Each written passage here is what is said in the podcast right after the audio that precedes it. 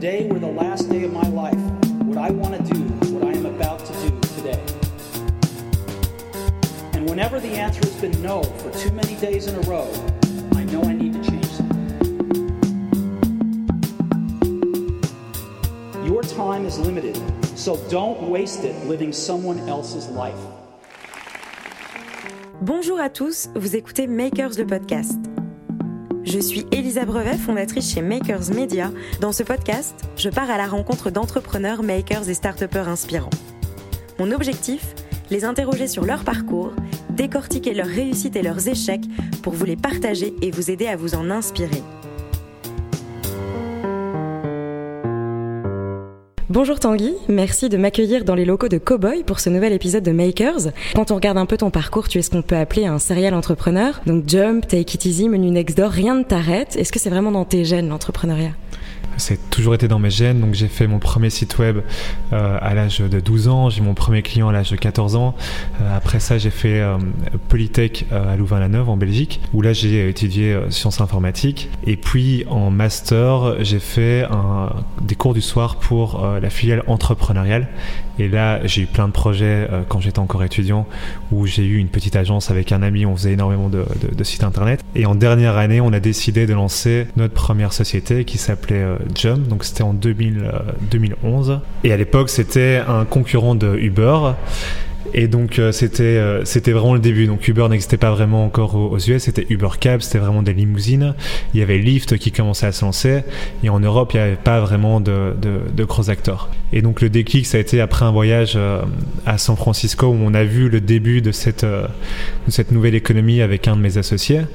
Et on s'est vraiment dit qu'il y avait une opportunité de, de, de, dingue à saisir en Europe. On a décidé de pas rester à San Francisco parce que pour nous, c'était euh, c'était trop compliqué. On n'avait pas le réseau à l'époque, on n'avait pas les compétences. Euh, on avait 22 ans, donc c'était vraiment euh, quelque chose qui nous semblait euh, un, un, peu trop compliqué à surmonter. Et donc on se sentait plus à l'aise euh, de lancer ce produit-là en, en Belgique et puis très rapidement aussi en France avec Paris et Lyon. Et, et donc entre 2011 et 2015, on a vécu cette formidable aventure qui était qui était Jump qui malheureusement pour pour plein de raisons n'a pas pu euh, n'a pas pu continuer mais donc on a monté une première boîte qui est passée de zéro à une quinzaine d'employés euh, on avait 200 000 utilisateurs des milliers de chauffeurs sur la plateforme euh, qui cartonnaient vraiment à, à, Paris mais qui malheureusement a dû fermer suite à, à une grève des taxis en 2015 où Uber Pop à l'époque Hitch et Jump ont été interdits et, et donc pour nous ça a été la fin de l'aventure et, et parce que ça a l'air très très facile dans ta bouche et on voit que du coup justement c'est très naturel l'entrepreneuriat chez toi. Mais comment est-ce qu'un jeune euh, qui finalement voyage, euh, termine tout juste ses études, se dit bon allez hop, euh, on lance une boîte, on y va. Qu'est-ce qui a été vraiment le déclic où tu t'es dit on en est capable, en fait il suffit juste de le faire? Alors le déclic c'est très simple. Donc j'avais organisé pendant mes études un voyage à San Francisco euh, pour pouvoir rencontrer toute une série d'entrepreneurs euh, belges qui étaient euh, étaient là-bas. Donc Xavier Damon, qui à l'époque, donc c'était en 2000, ouais 2010 lui, il venait de lever 2 millions d'euros, mais pour l'époque c'était assez impressionnant. C'est un des premiers Belges à faire ça dans la Silicon Valley. Il avait fait exactement les mêmes études que moi. Donc Polytech avec ce fameux master en cours du soir en entrepreneuriat. Et je me suis juste dit si si lui il y arrive euh, ben pourquoi pas moi euh, On a fait exactement les mêmes études, on est belge, on vient de la même région. Enfin, il n'y avait aucune raison que lui ait plus de, de chances de réussir que moi. Et donc, quand je suis rentré en Belgique, je me suis dit, ok, c'est euh, créer ma boîte que je veux faire. Et qu'est-ce que tu as fait? C'est quoi la première chose que tu as faite pour créer Jump?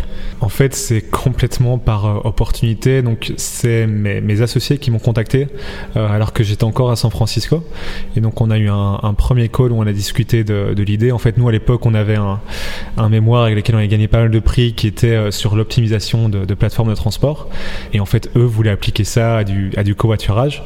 Et donc, euh, nous, on était deux euh, ingénieurs en, en, informatique. Mes associés étaient deux autres ingénieurs en, en, école de commerce. Et donc, quand on est rentré, bah, après deux semaines, on a, on a créé la société alors qu'on ne se connaissait pas. Donc, je recommande pas du tout de, de faire ça. C'était un peu sur un coup de tête. Mais voilà, on était tellement sûr qu'on voulait lancer notre boîte et essayer quelque chose que l'opportunité nous semblait parfaite. Et rien pouvait vous arrêter finalement Alors, beaucoup de choses ont failli nous arrêter. Et au final, on a dû euh, malheureusement terminer cette, cette aventure euh, un peu sur un, sur un goût trop peu. C'est quoi la euh, leçon que tu retiens de cette aventure? Il y en a, il y en a plein. Deux, euh, trois. deux, trois. Euh, non, je dirais que la, la première, c'est vraiment sur, euh, sur l'ambition. au début, on commence toujours petit et, et, surtout quand on est en fait, on a un problème, nous les Belges, c'est qu'on est beaucoup trop humble. Et en fait, il faut qu'on arrête, qu'on désapprenne à être humble, à être le, petit Belge, et, à se dire qu'en fait, il n'y a aucune raison que nous, on puisse pas réussir autant en Belgique qu'à l'international, comme des, villes comme Paris, Londres, Berlin. Et, le produit qu'on avait à l'époque euh, a exactement fait ça. Tekitizi, qui était notre super boîte, a fait ça aussi. Mais je pense que c'est euh, c'est vraiment quelque chose qui nous a inculqué, je ne sais pas comment, dans notre éducation, et qu'on doit désapprendre pour pouvoir faire les choses en grand. Et ça se ressent surtout quand on pitch des investisseurs. Euh, il faut qu'on puisse les convaincre de, notre ambition. Et une deuxième leçon euh, que tu as retenue de Jump? Euh, Une deuxième leçon, c'est le recrutement. on peut toujours recruter mieux que ce que l'on pense. Et je pense qu'avec Jump, même si on avait des super talents, c'était très junior comme profil, euh, vu qu'on recrutait des personnes qui nous ressemblaient. Avec euh, Cowboy, ici, on recrute vraiment des profils euh, seniors qui ont 10, 15, parfois 20 ans d'expérience dans un secteur et qui apportent une vision différente, qui sont évidemment pas comme, pas comme nous, mais, mais voilà, qui, qui permettent d'amener la boîte à un niveau qu'on n'aurait jamais pu espérer. Et donc alors après Jump, euh, on, pourrait se dire que tu relances une boîte euh, en ton nom, mais finalement tu fais pas ça. Donc tu t'intéresses plutôt à d'autres entreprises, donc euh, Menu Next Door, Take It Easy. C'était un besoin pour toi au départ de, peut-être retourner dans, une autre perspective? Je ne sais pas. Bah, soyons clairs, donc à la fin de Jump, malheureusement, on était en pleine levée de fonds, donc en gros on a dû retirer la prise juste avant de lever pas mal d'argent et donc de se payer correctement. Jump, ça s'est un peu terminé dans, dans, la douleur. Ça a été très violent vu que du jour au lendemain, en fait, on a été interdit euh, sans, sans, procès. Euh, du jour au lendemain, il y avait 150 policiers sur la route pour arrêter nos drivers, plein de personnes en garde à vue. Donc c'est vraiment très très compliqué à gérer. Euh, personne n'est sorti gagnant dans la revente de Jump à, à chauffeur privé. Et donc un mois émotionnellement, il me fallait du temps pour pour m'en remettre. deux, financièrement, j'avais besoin aussi de, de, gagner ma vie vu que la dernière année, on s'était pratiquement pas payé pour arriver à cette fameuse levée de fonds qui au final euh, n'a pas eu lieu euh, quelques jours avant euh, le, closing. et donc, donc voilà, c'était par besoin, un, de, prendre du temps pour moi et surtout savoir quoi relancer derrière. Et, qu'est-ce que tu en retiens de ces, deux aventures plutôt foot, du coup, loin, du vélo? Alors, Take c'était complètement dingue parce que quand je suis arrivé, je pense qu'on n'était même pas 20 et quand je suis parti, on était 180. Et donc j'ai vraiment vécu avec Jump la partie de 0 à, 15 employés et avec Take Easy la partie de 20 à, à 210 ans. Et donc là, on lançait une ville, euh, enfin, je sais plus c'était une ville par semaine, mais c'était pratiquement ça euh, avec Take It Easy. Et euh, ce qui était euh, surréaliste, c'est qu'il n'y avait pas de playbook vu qu'ils avaient levé euh, coup sur coup 6 millions, plus 10 millions d'euros. Et puis il fallait lancer un maximum de villes possibles avant que les concurrents arrivent. Et donc, bah, évidemment, on était toujours en retard, surtout vu qu'on on n'a pas eu le temps de préparer un lancement correct, vu qu'il y avait une pression des investisseurs pour aller le plus vite possible sur un maximum de marchés. mais donc, c'est super intéressant parce que j'ai pu voir ce chaos, organiser ce chaos, faire grossir les équipes, comment mettre des process en place, des KPI. Euh, et au final, ça a été très très vite. Et Tikitizi est, vite devenu euh, très gros et un acteur des plus importants de la food delivery euh, en France et en Espagne notamment. Et c'était pas un peu étourdissant Dans ces moments-là, faut pas trop réfléchir, j'imagine. Faut y aller, quoi. Faut y aller et on passe plus son temps à éteindre des feux qu'à planifier euh, l'avenir. Euh, et, je pense que c'est pas grave dans une boîte en hyper croissance euh, de passer par cette étape-là tant que à certains moments il y a des paliers qui sont qui sont mis où on stabilise un peu, on arrête de recruter 10 personnes par jour et on, et, on, consolide ce qu'on a. moi, je suis parti de Take It Easy juste avant cette phase-là, donc quand quand je suis parti, je qu'ils ont arrêté un peu de, recruter. Euh, mais j'ai pu vraiment le voir avec d'autres boîtes aussi. Il faut ces phases de, stabilisation où on remet un peu de l'ordre. Euh, et il faut toujours en couper aussi dans le gras, parce que quand, on grossit très rapidement comme ça, on a des dépenses qui sont parfois euh, complètement surréalistes et pas du tout justifiées. Et, donc il faut reprendre un step back pour se demander si ce qu'on fait a toujours du sens dans le contexte de la boîte actuelle. Et, euh, et, donc après Menu Next Door, c'est ça si je... Ouais, après Menu Next Door, euh, donc j'avais rejoint Techeasy pour six mois, mais je voulais euh, euh, relancer une boîte. Malheureusement, j'avais euh, j'avais pas d'idée et pas d'équipe. Et donc Menu Next Door tombait à point, vu qu'à ce moment-là, il venait de lever un peu plus de 2 millions d'euros avec Index Venture, qui est un super fonds, qui a d'ailleurs investi dans Cowboy aujourd'hui. J'ai rencontré Nicolas Van Rimenen, qui était le CEO de Menu Next Door à l'époque, et qui m'a convaincu de rejoindre leur équipe. Et donc là, c'était aussi une super aventure qui, euh, bah, qui m'a appris pas mal de choses, notamment tout ce qui était, euh, vente, euh, vu que c'était vraiment une des forces de Milexor, la vente et la création de, de communautés aussi. mais voilà, une échelle beaucoup plus petite. Là, l'équipe était restée autour d'une quinzaine de personnes maximum. et on a un peu refait ce qu'on avait fait avec Jump et Tikiti, donc c'est-à-dire lancer Paris, lancer Londres, essayer de faire grossir le business, montrer que, ben voilà, sur toute plateforme, il y a toujours ce problème de demande et supply, montrer qu'on a toutes les cartes en main pour, pour faire le bon matching, faire grossir la plateforme comme il faut. Euh, et donc c'est ce qu'on a fait pendant, pendant 9 mois. Qu'est-ce qui, qu'est-ce qui fait que, que Tanguy rejoint une équipe? Qu'est-ce qui te séduit souvent dans un projet entrepreneurial? Euh, ben, Tout d'abord l'équipe qui est en place. La vision et l'ambition. J'ai pas du tout envie de faire quelque chose à, à, tort ou, ou, à raison, mais j'ai pas envie de faire quelque chose de, de, petit. Le projet doit avoir une ambition euh, vraiment, vraiment large et avoir un impact sur, sur la vie des gens. Euh, ça ne m'intéresse pas de faire un, un cesse, même si j'y vois beaucoup de, façons de, s'amuser. Je préfère faire quelque chose qui a clairement un impact au day-to-day euh, sur, sur la vie des gens. Jump, c'était le cas. Euh, voilà, on transportait des milliers de personnes euh, tous les jours. Euh, Take It c'était le cas. Euh, Mulexor aussi, surtout avec c'était comme une plateforme où ben voilà, des gens en vivent en fait de, de Mulexor ou Take It Easy ou Jump. et maintenant avec Cowboy, c'est encore, encore mieux vu que là, on a vraiment un, développer un moyen de transport que les gens utilisent 8 fois par semaine en moyenne. Donc c'est euh, c'est vraiment un, un, vélo électrique qui remplace une voiture. Et donc, euh, et tu donc me devances là sur, je te devance. sur Cowboy. Mais vas-y, vas-y, écoute, explique, euh, explique le concept de ta nouvelle boîte. Donc Cowboy, c'est un vélo électrique connecté euh, qui a, enfin, sur lequel on a vraiment bossé le, le design. si vous allez voir sur le site cowboy.com, vous verrez que ça n'a rien à voir avec ce que vous pouvez voir dans la rue par rapport au vélo électrique traditionnel. Et donc l'idée c'est vraiment de, de, le designer pour une utilisation urbaine. Euh, donc que ce soit un vélo qui puisse être utilisé tous les jours pour aller au boulot euh, et qui convienne aux, aux millennials typiquement, euh, même si on voit qu'aujourd'hui nos clients c'est plutôt 25-55 que 25-35. Et alors pourquoi le vélo? Le vélo, ça vient clairement d'un de mes associés, euh, Adrien. Donc Adrien, son grand-père venait d'acheter un vélo électrique. Et en fait, en se rendant euh, compte de, ce nouveau marché, on a réalisé qu'en fait le vélo électrique était vraiment designé pour les, les vieilles personnes, euh, vu que ça leur permettait euh, de continuer à faire du vélo, de continuer à faire une activité sans se fatiguer, mais que comme ça avait été designé et pensé pour ces vieilles personnes-là, en fait on manquait complètement un, un, segment de marché qui était euh, des personnes plus jeunes que nous on vise aujourd'hui, et que surtout ce produit-là, après l'avoir essayé, c'était complètement dingue. Enfin un vélo électrique, la première fois qu'on qu'on l'essaye, si le vélo électrique est pas trop de mauvaise qualité, on a vraiment une une sensation de, de waouh. Enfin, je sais quoi, euh, ce, moteur qui me booste. J'ai l'impression d'avoir des, des, des, super pouvoirs vu que je sais prendre n'importe quelle montée euh, euh, super facilement. Et on a tout de suite vu l'opportunité euh, de faire quelque chose de mieux euh, par rapport à ce qu'il y avait sur le marché. Et donc on a fait nos recherches pendant, pendant trois mois. Et après ces trois mois, on a vraiment réalisé qu'il y avait un, énorme gap euh, sur le marché du vélo. Est-ce qu'en fait, je ne vais pas rentrer dans trop les détails, mais l'industrie du vélo, il y a des marques qui euh, font des cadres et quelques composants clés. Mais euh, dans l'électrification du vélo, euh, la valeur est capturée par des, des suppliers comme Bosch ou Shimano qui vont fournir un kit avec la batterie, le contrôleur, le moteur et le petit écran qu'on met sur le vélo qui va être acheté par ces grosses marques et donc ces marques vont tous avoir le même kit avec la grosse batterie sur le porte-bagages ou sur le tube du, du, du, vélo mais donc il n'y a pas du tout de customisation et ce kit n'a pas été pensé dans le design du vélo.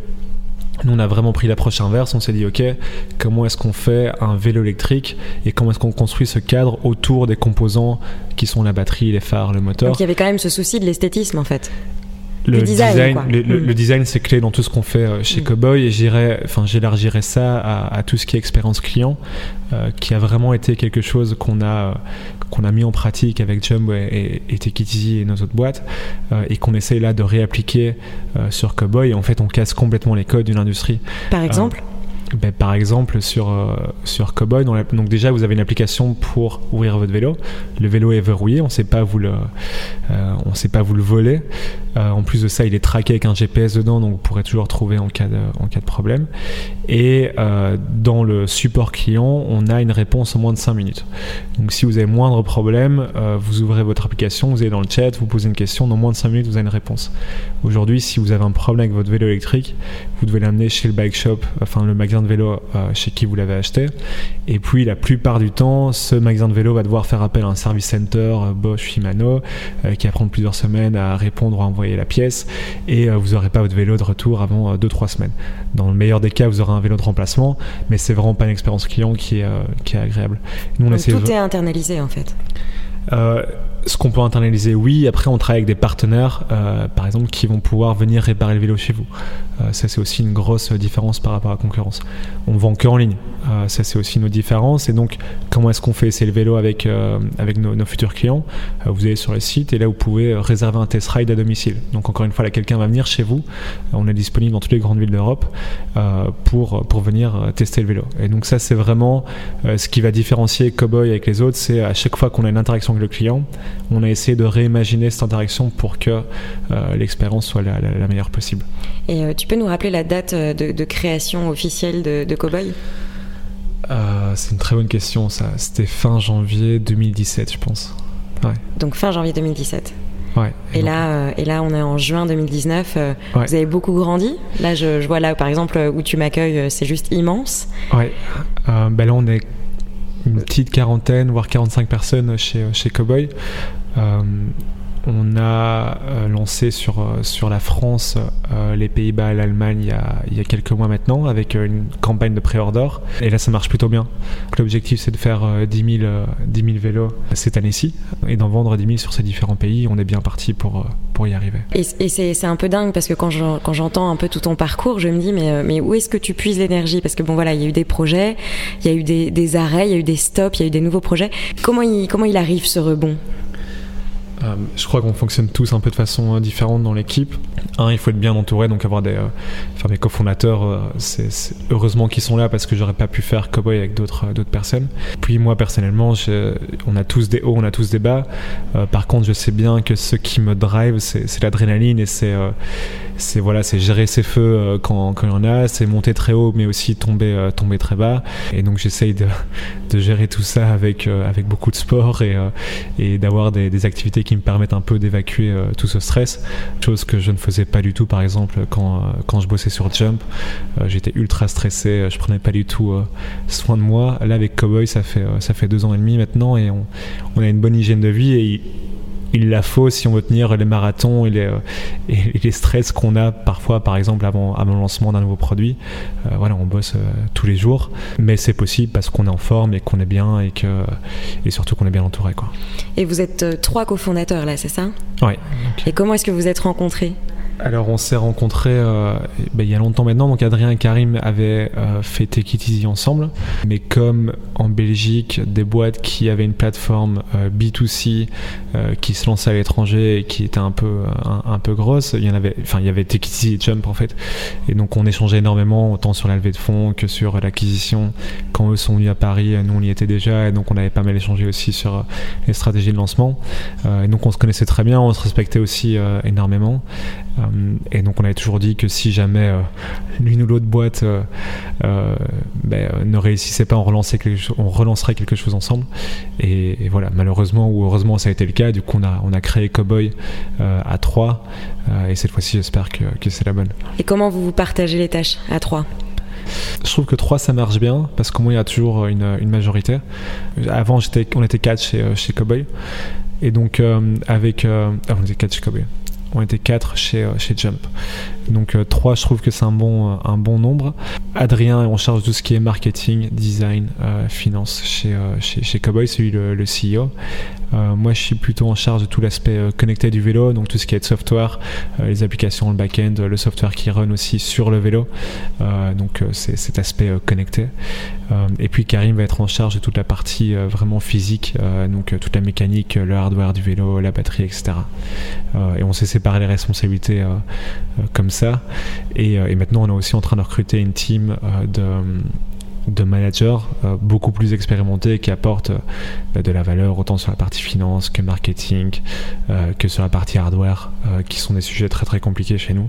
Et donc voilà, on est vraiment en train de, construire cette team d'exécutifs. Est-ce que tu te souviens d'une première victoire avec Cowboy particulièrement galvanisante ben, La première victoire avec Cowboy, c'était le, prix au salon Eurobike. Donc Eurobike, c'est la plus grosse euh, foire dans l'industrie du vélo. Donc c'est là où tous les euh, fabricants se retrouvent. Et donc on avait euh, participé à ce fameux, à ce fameux challenge en compétition avec des centaines d'autres marques.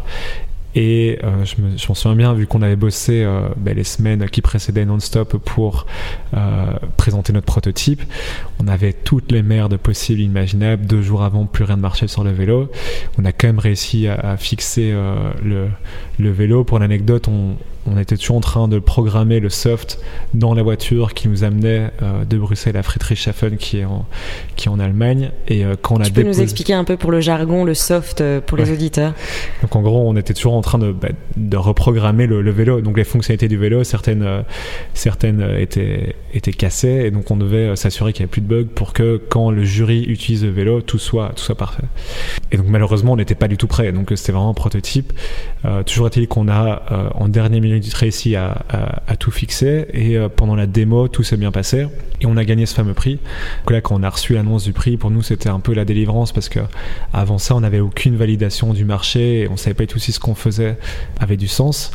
Et là, il y avait la plus grosse organisation dans l'industrie du vélo qui venait de nous remettre un prix. Donc pour nous, c'était un peu un, tampon euh, d'approbation de tout le travail qui venait d'être fait les sept derniers mois. Et surtout pour nous, pour, aller chercher les investisseurs, c'était ce qui a été le, gros déclic aussi. Comment est-ce que euh, comment est-ce qu'on gère la croissance d'une boîte euh, comme Cowboy?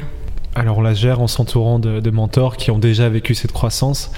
Ça sert à rien de réinventer la roue. Et donc clairement, on a eu un, gros travail euh, sur nous-mêmes et avec nos mentors sur savoir quel était le rôle euh, des fondateurs dans une boîte qui passe de 10 euh, employés à 45 employés en moins de 12 mois. Et donc là, il faut se remettre en question, il faut savoir si ce qu'on fait aujourd'hui a toujours du sens dans la boîte de demain. Et, et c'est parfois très dur parce que c'est-à-dire qu'il faut il faut se détacher de, certaines choses et surtout il faut se remettre en question et se demander si on est toujours la bonne personne euh, au bon poste dans, dans, la boîte. Et donc là, il y a eu un, gros boulot bah, de la part de plusieurs personnes de, un, évoluer dans, son rôle, euh, se faire coacher, accepter qu'on ne sait pas tout et accepter ses faiblesses et surtout travailler dessus.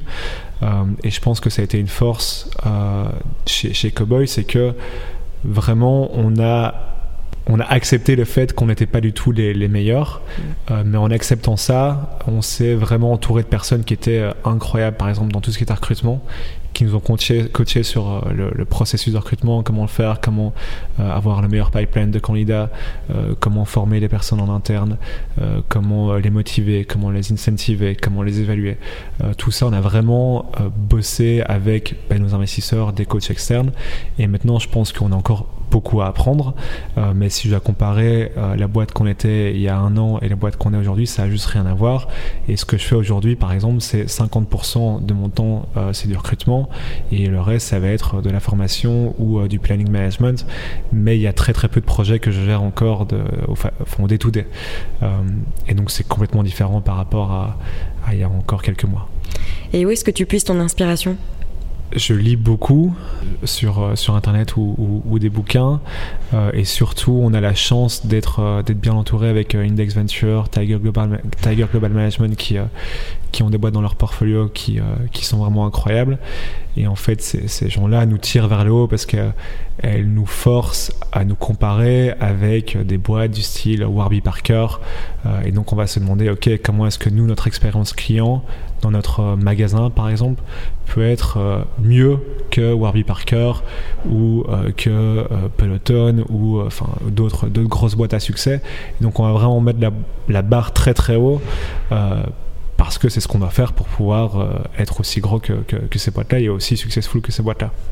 Une dernière question avant de se quitter. Si tu euh, regardes un peu toute ta carrière jusqu'à présent, quel est le conseil qu'on ne t'a jamais donné mais que tu te donnerais maintenant?